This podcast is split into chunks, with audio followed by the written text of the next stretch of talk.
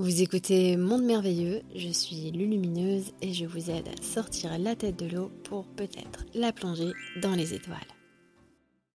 Y a-t-il déjà eu une conscience moyenne plus élevée que la conscience humaine sur Terre actuelle?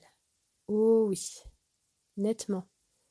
Puisque nous finissons un cycle involutif avec notre humanité, nous avons une conscience humaine qui a été amaigrie, appauvrie, enlisés. Euh, les humains d'aujourd'hui sont focalisés sur leur sens externe, leur sens physique, et beaucoup moins sur leur sens interne.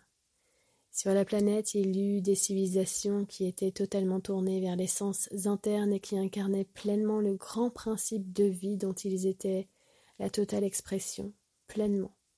Ils vivaient dans un grand amour, dans une lumière rayonnante, la Terre a connu des civilisations qui ont atteint leur apogée et un âge d'or avant de chuter, très souvent parce que justement les êtres se sont détournés de leur sens interne et sont allés convoiter de trop près les sens externes qui les ont amenés petit à petit à la discorde, à la souffrance et à une certaine déchéance.